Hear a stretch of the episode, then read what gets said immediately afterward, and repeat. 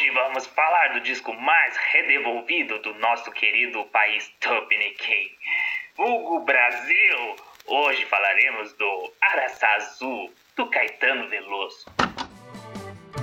Meu nome é Caveira e estamos começando mais um Drops da Caveira. Tu bota o disco aí, é claro. O seu podcast gravado de forma altamente duvidosa. Aliás, não esqueçam de botar o sininho, ative o sininho para você receber as notificações. Nos avaliem com 5 estrelas, é, é, é, no seu streaming favorito que você está ouvindo.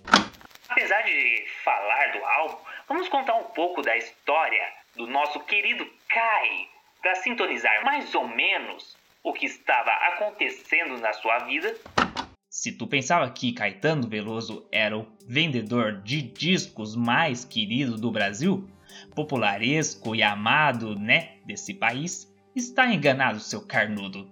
Estávamos falando de Caetano Veloso de 73. Se você, hipster universitário que acabou de ouvir o Transa, um dos melhores discos do Brasil, na humilde opinião dessa caveira aqui, acha que vendeu pra caçambola, novamente está enganado. Tanto assim que, apesar das pessoas, apesar das pessoas tendo gostado dele e com a volta para o Brasil, pois Caetano estava exilado em Londres, junto com Gilberto Gil desde 1969, durante o fuê da Tropicália, porque vocês sabem, né? Caetano Veloso e Gilberto Gil criaram o movimento da Tropicália, muito importante para a música popular brasileira. Com seus shows épicos, além de graças também principalmente aos milicos da época, pois supostamente, aliás, mãozinha está fazendo as aspas para mim porque eu sou uma caveira e não tenho mãos. Então, muito obrigado, mãozinha. Mas voltando ao nosso assunto, supostamente acusado de ter desrespeitado o hino nacional e a bandeira, segundo a declaração de Sérgio Dias, guitarrista dos Mutantes, que na época tocava com Caetano. Então segue a entrevista dele no Cortes do Inteligência, apresentado por Rogério Vilela. Às vezes a gente tava, por exemplo, me lembro da gente tocando na su sucata, né? Que eu botei o Caetano na, na cadeia. Hã? Porque eu, tô, eu, tô, eu citava o hino nacional. E não podia? Não. Era, era crime? Era crime. Meu Deus! Aí eles disseram que. Foi no show dele que você fez isso? Foi no nosso show. A gente fez um show juntos na, su... na boate Sucata, no Rio de Janeiro. E ele foi preso? Ele foi preso, ele e Caetano. Essa foi a razão que eles deram. Ah, tá. Mas o que eles queriam era cortar a cabeça do movimento. Eles queriam uma desculpa. É, Você deu a desculpa para eles, na verdade. Mas não tava. Na época, fazia 14 dias que fora decretado o AI-5, que ilustrou o recrudescimento do regime, que atingiu ao menos 1.390 pessoas em seus primeiros dois anos, causando demissões e mortes. Era o fim da Tropicália e o início de uma perseguição que culminaria no exílio dos baianos por quase três anos. A história começou em outubro, quando Caetano e os Mutantes iniciaram série de shows na Boate Sucata, no Rio de Janeiro, com Gil e Gal Costa como convidados. No palco, um desenho de Hélio Oiticica, um homem morto, e a inscrição nela dizia: Seja marginal, seja herói. O público reagia escandalizados, vaiavam e atiravam cubos de gelo sobre o palco. Entusiasmados, aplaudiam e subiam a coxia. Show é noite de loucura com Happening de Veloso, noticiou a última hora em 10 de outubro sobre a estreia. Agora preciso falar sobre a breve passagem de Caetano pelo Brasil, antes de voltar definitivamente e dar início ao disco que falaremos. É bom contarmos que relembramos a história para que não repitamos ela, até porque já estamos dando passos melhores na história. Com a ajuda da sua irmã Maria Betânia, sim, Maria Betânia é irmã de Caetano Veloso, seus coisudos. Ela teria convencido os militares de deixar Caetano vir para o Brasil para as bodas de Rubi de seus pais. Caramba, eu não sabia que existia bodas de Rubi. Deve ser bastante tempo de casado, né? É, enfim, a visita não foi só bolos e salgados. Tinha também uns quindins, assim. Brincadeira essa parte. Caetano foi desembarcado no aeroporto e logo os militares teriam pego ele, enfiado em um Fusca, até um apartamento na Avenida Presidente Vargas para um interrogatório que duraria fucking 6 horas. Tudo gravado em fitas de rolo e todos se identificavam como oficiais, mas usavam roupas civis e exigiam que compusesse uma canção de propaganda para a Transamazônica, a estrada que o governo militar começava a construir e que era um símbolo do Brasil grande. Caetano diz que conseguiu driblar a história da canção da Transamazônica, mas porém, contudo, todavia, não das outras condições impostas para sua visita nos 20 dias ao país. Uma delas seria Caetano teria que ir para Salvador e de lá não sair. Ele não poderia raspar a barba, não poderia cortar o cabelo enquanto estivesse em terras tupiniquins. Todas as entrevistas só poderiam ser escritas, repassadas para os milicos aprovarem. E, por último, teria que fazer dois programas de televisão, uma no Chacrinha e a outra no Som Livre. Uh, o programa se chamaria Exportação, o novo musical da TV Globo, para que tudo parecesse normal. Novamente, obrigado pelas aspas, mãozinha. No caso do programa do Chacrinha, nunca teria acontecido. Apenas um jantar entre o velho guerreiro e o Caetano Veloso. Contudo, no Exportação rolou, apesar das decepções da plateia que esperavam que visse um, um Caetano Veloso rockstar cantando Starway to Heaven do Led Zeppelin, que aliás ele achava um tanto quanto cafona. Eles não iam encontrar nada desse pop inglês com samba, jazz carioca. Conta ele em seu livro Verdade Tropical. Conta ele que ele apenas entrou com um violão e cantou Adeus Batucada, o genial samba de Silval Silva, gravada por Carmen Miranda, um desabafo sutil a respeito de seus sentimentos escondidos para a plateia, uma referência a Carmen Miranda, e justamente um samba em que a grande exilada da música popular brasileira dizia que ia embora chorando, mas com o coração sorrindo, pois ia deixar todo mundo valorizando a batucada. Em contradição, a garotada ficou perplexa e decepcionada.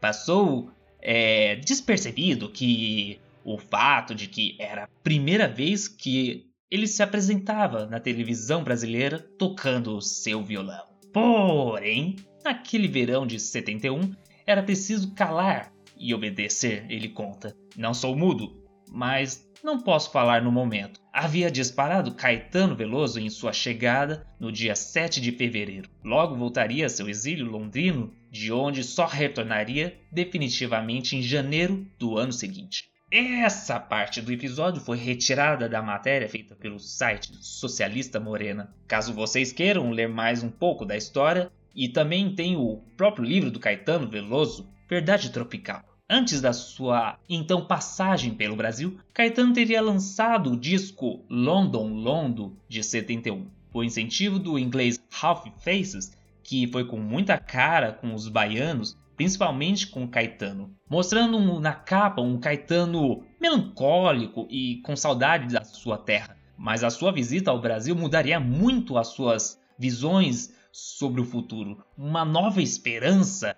para sua volta ao país, fazendo com que ele aproveitasse mais Londres, assistisse mais shows e artistas como John Lennon e Rolling Stones. Logo entraria em estúdio e gravaria o tão famoso Transa, como eu tinha dito antes. No começo dos anos 70, além das ótimas músicas, além das ótimas músicas, o álbum gerou algumas histórias. Por exemplo, isso deu muita coragem para Caetano fazer outros trabalhos com a banda A Outra Banda da Terra.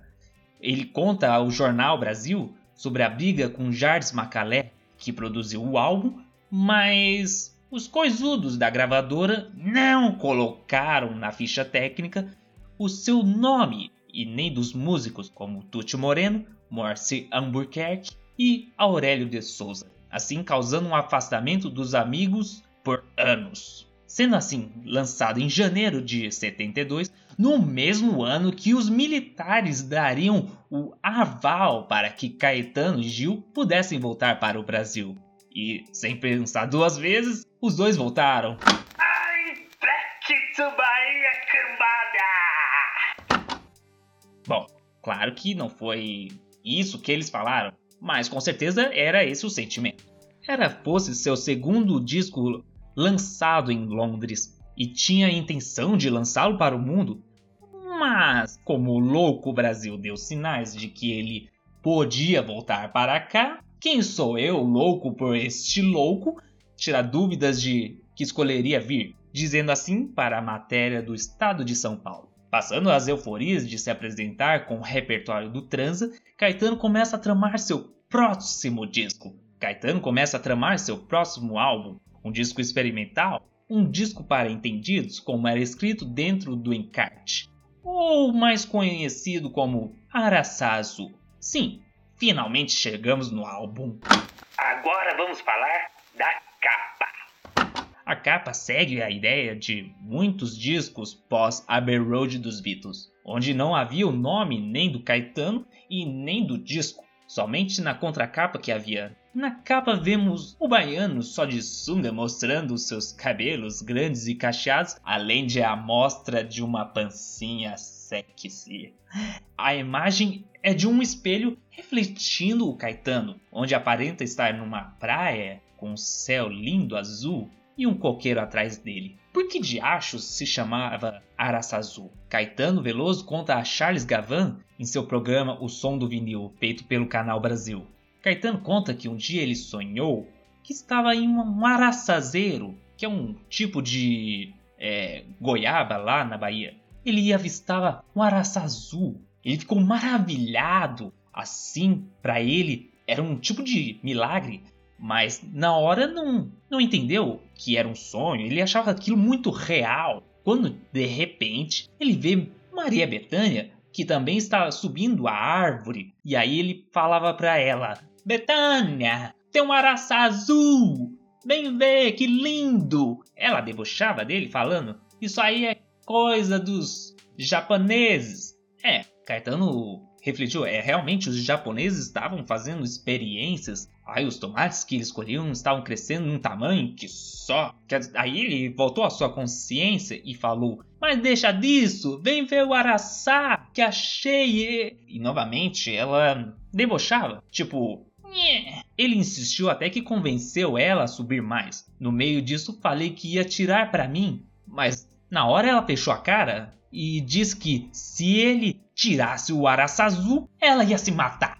Eu até buguei a cabeça. O Caveira, Caetano Veloso fala buguei? É, é eu que tô contando ou você é a história do Caetano? Ok, não tá mais aqui quem falou. Enfim, eu baguei a cabeça, esbravejei. Tá louca, mulher? Que ideia louca! Mas quando que eu toquei no bendito do Araçá, ela pulou mesmo. Eu achei que era uma tiração de sarro, mas quando eu vi, ela deu um mortal duplo carpado twist no outro galho. Pera aí, ô, ô, ô Caveira. Aí a gente foi um pouquinho demais, tô achando que foi exagero. Ah, deixa eu fazer a história ficar mais emocionante, poxa. Mas que ela pulou no outro galho, ela pulou mesmo. E gargalhava, porque ela acabou pulando um outro e se assegurou que não teria caído. E gargalhava, dava cara de mim por ter sido enganado. Aí que eu fiquei bravo e peguei mesmo. Vral! Mas. Mas no que eu peguei, ela se jogou de verdade desta vez. Aí que eu acordei com um pulo como se fosse eu caindo num prédio. Em desespero, Caetano foi falar com Rogério Duarte, que na época fazia análise, ao contrário, diz que interpretava o sonho dele como se ele tivesse vários sentimentos internalizados, que podia estar mesmo com medo é de colher o que ele tinha, pois ao ver Betânia fazendo o sucesso que ele ainda estava em passos lentos, não que ele tivesse inveja dela, mas que sabia que podia colher o que ele plantou e não fazia por medo, como se isso fosse matá-la. Bom, foi isso que ele entendeu. É, gente, Tô vendo que terapia realmente faz bem, hein? Ah, voltando. Caetano conta que o processo de criação foi como se ele tivesse no estado zero. Conta que no máximo ele só tinha a letra de Júlia Moreno. A única coisa que ele queria que esse álbum fosse é ele por inteiro. Então ele compôs nada brevemente. Então o projeto nasceu da sede de criar. Ele mesmo falou que Vou entrar nesse estúdio e fazer o que dá na telha, com as minhas limitações e tudo. O que pintar, pintou. Disso surgiu muita coisa que veio da sua infância, muito clima de Santo Amaro, cidade natal dele, que tinha muito a ver com o nome da capa também, por carregar isso do sonho dos dois meninos e o araçá. Ele complementa eu nem sonhava que queria colher o araçá num araçazeiro. E eu via de repente um araçá azul, diferente de todos os outros, e eu sentia que ele era meu e que ele era lindo. Eu queria tirar aquele araçá azul para mim. Era uma emoção muito linda durante o sonho.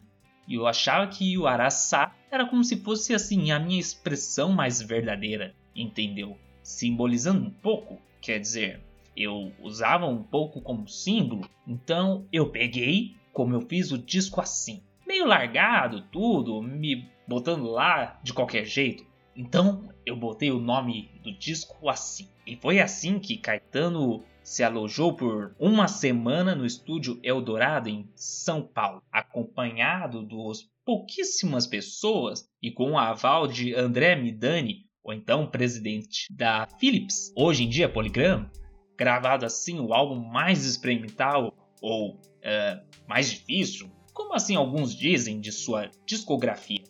Talvez nesse momento o Brasil estava carregado por uma MPB meio pós-tropicália. Muitas coisas surgiram por influência dela, como os Novos Baianos, o próprio Clube da Esquina, ou até mesmo um experimentalismo nada ortodoxo e como ou não de Walter Franco, ou mesmo Hermeto, ou mesmo Hermeto Pascoal. Olha só, falei bonito.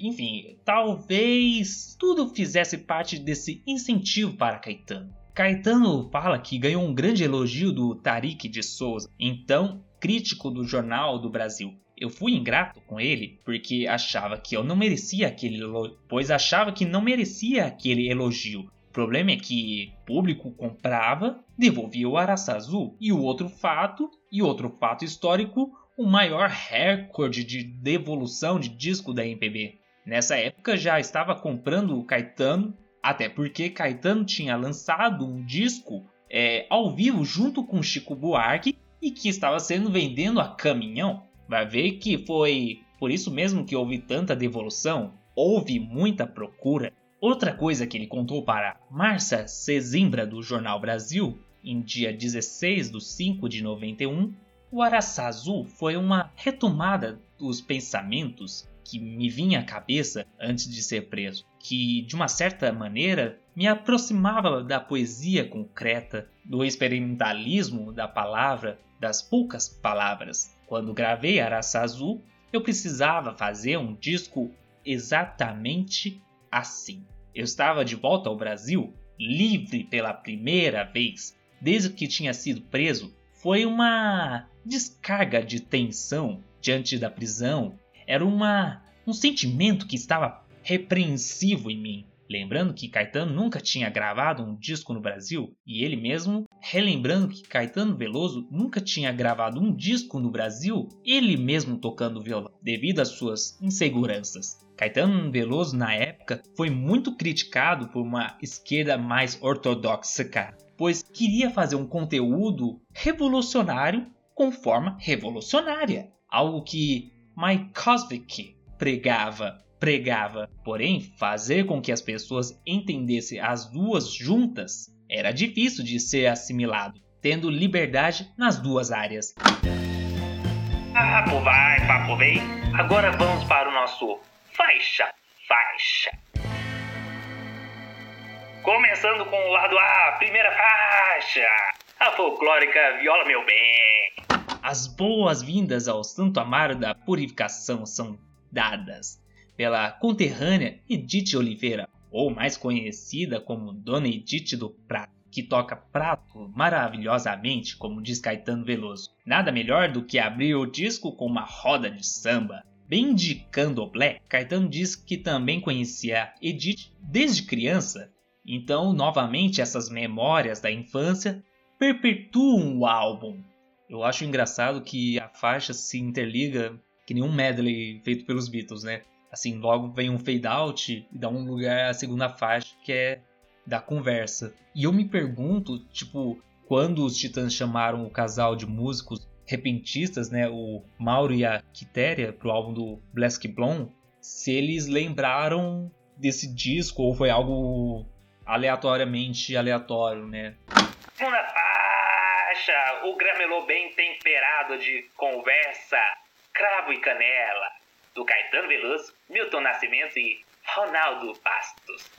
É, da conversa uma, já é uma vem quebrando com uma outra uma outra coisa. Tem essas sobreposições de barulhos, é, grunhidos e breves melodias bem ritmadas, né? Na, na mesma faixa o, tem essas vozes do Caetano que que depois vai para a canção do Cravo e Canela, que aliás ela estava no Clube da Esquina, né?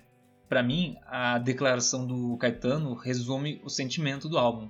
Outro dia, quando eu ia estrear o filme novo do Godard, li nos jornais que as pessoas diziam bobagens para justificar a própria preguiça em relação ao experimentalismo, defendendo um conservadorismo medíocre. Eles todos falavam de defesa da emoção contra o cerebralismo e eu achei estranho porque eu choro de emoção vendo 50 vezes Pierrot. Ó meu, meu francês, ó, sério. Le fourrier chez force salurier marier. Bom, né? É, quebra o galho. Ah, enfim, morro de rir vendo Paris, é, Texas, que é ridículo.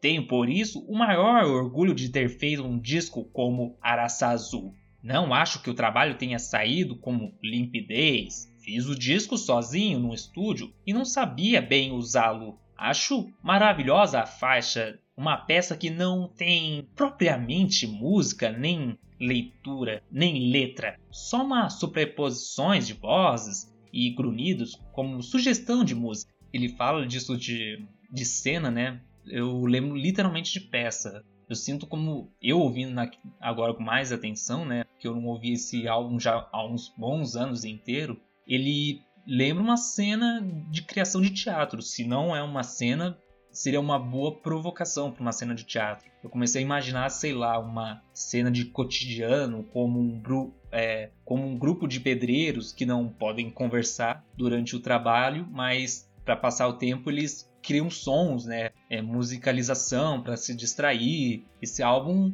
não pode ser, para mim, não pode ser pensado de forma convencional, né? Ele precisa ter abertura para a imaginação, enfim, inspirações de alguém ouvindo é, para pesquisa do podcast. Ele comenta também sobre Cravo e Canela. Apenas no final tem uma citação de Cravo e Canela, que era uma espécie de homenagem ao Milton Nascimento, uma oração para que ele ficasse alegre, porque Milton era muito triste naquela época.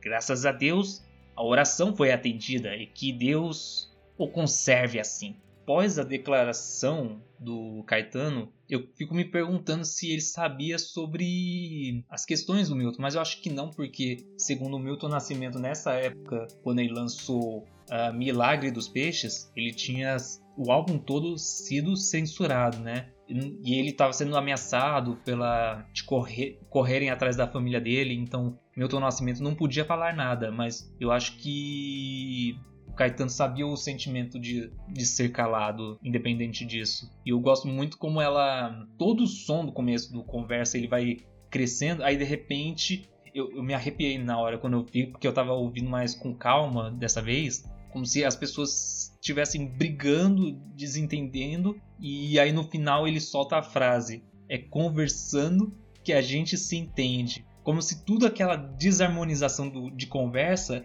criasse é, sintonia em cravo e canela. Me arrepiou muito quando eu vi isso. Terceira faixa. colombiana A Contubraste, do Frank Domingues. Caetano volta para a Terra nesse momento com um bolero, uma releitura, como eu disse, do cubano Frank Domingues. Com toda sinceridade, não tem nada de errado, até porque ela é uma das melhores canções. Eu lembro que eu vi um comentário no YouTube dizendo: "Ai que quem gosta desse álbum não tem nada de bom nessa nesse álbum além da faixa título ou sei lá se é outra faixa que ele tava falando". Eu falei: essa pessoa não não ouviu o álbum todo, porque essa é uma faixa linda e ela tem esse momento meio contemplativo e tranquilo, um vocal que vai do agudo pro grave, de um verso pro outro, que é algo que o Caetano fala, faria depois em outros álbuns. Ela falando sobre um amor que se foi, me arrepiou e me emocionou muito essa faixa. Quarta faixa, a Mr. Egg, Gilberto Misterioso, do Caetano Veloso e Souza de Andrade. Guiada por aliterações e harmonias quase debochadas, traz a frase repetitiva, a exaustão, por meio de um concretismo genuíno. Olha, eu confesso que essa faixa teve um momento que parecia muito um exercício de teatro. Novamente, eu com relações da música com o teatro, mas tudo bem. Essa coisa que lembra um exercício que mistura ritmo, concentração, aquecimento ao mesmo tempo. Também parece uma criança birrenta que repete a mesma frase, sabe? Quando criança tenta repetir a frase irritando. Mas eu acho que ela, ao mesmo tempo, ela brinca muito com a mudança é, de tempo, de, de volume. Ela fica meio macabra em um momento, porque fica entrando um piano e um violão mais denso, e aí tem uns grunhidos do Caetano, e volta depois num tom mais cantiga de roda infantil, depois abaixando e aumentando o volume, como eu disse. Caetano brincando com a gente praticamente. Agora, se vocês perguntarem o que é gendrar, eu vou ficar devendo para vocês. Quinta faixa, eu posso falar que essa é a ervilhinha do álbum, né? Sem culpa. De palavra em palavra, do Caetano. Seguida por mais uma piração experimental e claustrofóbica, que é quase um ASMR. Tipo, ao contrário invadindo ao final com um grito pedindo silêncio. Confesso que se alguém não estiver ouvindo com atenção, toma um susto. É, essa é uma dessas faixas que eu acho que podia ser mais trabalhada. Ou era a intenção de ser assim mesmo e dane-se. Mas eu confesso que eu colocaria, sei lá, umas percussões e a melodia fosse mais fluida, não fosse tão, tão picotada. Essa faixa é o momento do Caetano Veloso resolver bater cabelo. Vai, meu nego! A faixa é De cara, eu quero essa mulher. Do Caetano Veloso, Mansueto Menezes e Lani Gordon com José Batista. O medley de cara, eu quero essa mulher assim mesmo. Ele vem com guitarras pesadas e bateria tripilária, com o insuperável Lani Gordon solando sua guitarra em melhor estilo Jimi Hendrixian. E, e assim, dando uma folga finalmente ao minimalismo e até hoje uma das produções mais roqueiras da discografia do Caetano Veloso. Por um momento eu pensei até que era a abertura do Dê um Rolê, que a Gal Costa canta no show ao vivo, né, Gal Fatal, mas logo ela muda, né? Caetano cantando em plenos pulmões eletrificado por um samba de Mansueto, né?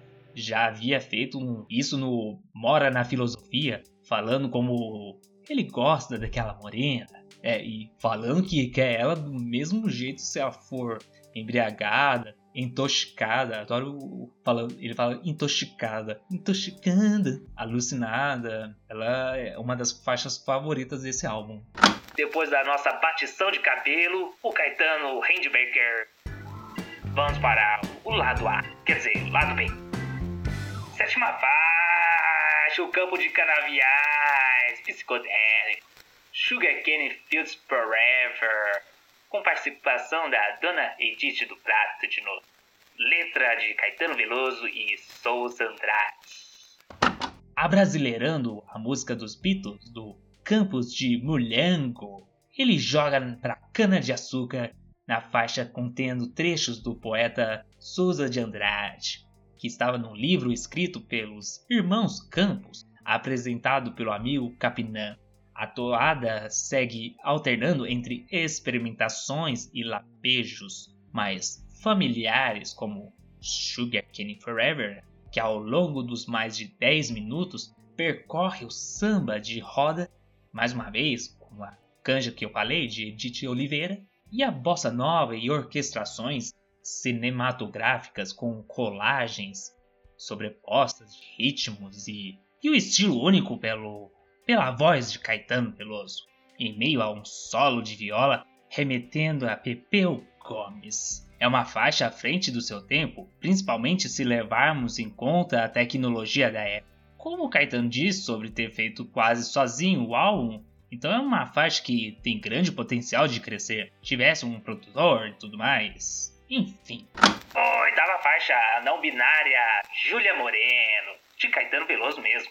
Já dizia Júlia Moreno, encarna a levada de João Gilberto, mas é uma muito mais errática e despreocupada que estaria presente em tantas outras composições de Caetano Veloso. Dali em diante, ela carrega um pouco de concretismo que teria em Baixa Macumba, feita para os mutantes, porém menos imagética e desenhada quando você pensa dela forma escrita, se ela faz algum desenho ou não, sabe? Ela é acompanhada de suas flautas na sua base e uma guitarra bem jazzística, além de um solo de piano de Perna Flores, que é um deslumbrante. E ela é uma faixa, uma singela homenagem ao bebê que, na época, iria nascer de Dedé e Caetano, que ainda não se sabia o sexo do bebê. Então, por isso que ele colocou Júlia Moreno. Mas no fim, nasceu Moreno Veloso. Nona faixa. Nona faixa. A cinematográfica Épico, de Caetano mesmo. Já Épico é uma composição que, pelo próprio nome, tem essa crescente onda de Caetano. Gravou no meio de uma rua cantando e pediu a Rogério Duarte colocar uma, um tema orquestrado que remete a uma película das clássicas dos anos 70, bem 007 James Bond, mas logo é subvertida por experimentações e a voz de Caetano conta com eles esses vocalizes e sobreposições de vozes. Caetano conta que esses vocalizes eram sobreposições de vozes que vieram após o convite é, para compor uma trilha sonora do filme São Bernardo de Leon Hirschman, mesmo Caetano sabendo que Graciano, o autor, não gostasse de música, Leon dizia que Vidas Secas apresentava uma solução, pois ele colocava um ruído do carro de boi. Então Leon diz que esses vocalizes é que nem o som do carro de boi. E relembrava que os vocalizes que Caetano fazia ao cantar Asa Branca e Maria Bethânia, e esse mix seria o embrião é, das faixas, das experimentações do álbum. E é muito dessas ideias que surgiu a faixa. Uma prova das experimentações é a sonoplastia, que brinca e acontece durante a caminhada de Caetano pelas ruas e ajuda a ambientar junto do trânsito, que brincando com o lado do fone. É porque choras Paul McCartney. Décima e última faixa ao auto-intitulada O Milagre do Sol, Araçazu. Todos os experimentalismos, as fusões sonoras, as brincadeiras com ruídos e as influências da poesia concreta têm-se desse lance surpreendente na simplicidade e na beleza dessa faixa, que é a mesma que deu o nome do título, o nome do disco, por causa do sonho. E eu gosto como ela fala sobre não somente o sonho, né? Literalmente o sonho da Maria Bethânia, né? Com a Maria Bethânia, mencionando como Araçazu fica sendo o nome mais belo do medo. Profundidade dele resumindo dessa análise que ele teve lá com, com o Rogério. É o Rogério? Não, não lembro mais agora se é o Rogério. E eu acho mais profundo ainda por ele ser um seguidor firme e forte após ter sido preso, torturado, exilado, perseguido, enfim, ele volta ao país e fecha o repertório do álbum e entoa esse mantra: com fé em Deus, eu não vou morrer tão cedo. E não morreu. Caetano segue vivo com seus 80 anos de vida. Samir, então você bota ou não bota esse disco aí de novo? É, é, difícil. Eu acho que não com frequência botaria ele de novo, porque ele, ele não é um disco fácil de colocar tipo, num dia de churrasco. Eu lembro de quando eu ouvi ele em 2013, 10 anos atrás, entregando panfletos lá na, no Jardim Terras do Sul, que é um bairro daqui de São José. E meu Deus, eu acho que da mesma forma que tinha aquelas ladeiras matadoras, foi da mesma forma o choque que eu tive com esse álbum. Eu olhava assim, depois de sair do transe, eu falava, gente, mas o que, que é isso? Mas eu confesso que ouvindo ele hoje e sabendo melhor da história dele, eu consigo entender melhor o contexto, o que ele carrega tudo sobre verdade, o exilamento, tudo mais que ele é um álbum que você tem que sair da caixinha para entender ele. Você tem que se sentir aberto a ser provocado. A gente não pode tirar o mérito do Caetano em se arriscar, né? Em ser usado. Ele é um dos, um dos artistas mais ousados do Brasil. E eu acho que, como ele, como dito numa entrevista para o Apanhador Só, né? Esse é um dos discos que influenciou o segundo álbum deles, que é o Antes Que Tu Conte Outro, que aliás espero a gente conseguir ter um episódio sobre ele, né? Toda essa coisa de som, ruído, a intenção, o álbum pode não ser parecido, mas acho que as intenções do que o álbum provoca e o que eles poderiam fazer, né? Hoje em dia tem música eletrônica, tem o trap, picotagem, mixagem de música, é graças a artistas como Caetano Veloso que experimentaram novos sons, né? Enfim, eu acho que ele é um álbum que mesmo não, não sendo entendido de primeira, como muitos álbuns, ele é bom para se ouvir e pensar em novas possibilidades. Acho que é meio que isso. Bom, então, se você gosta de música, não se esqueça, bota o disco aí.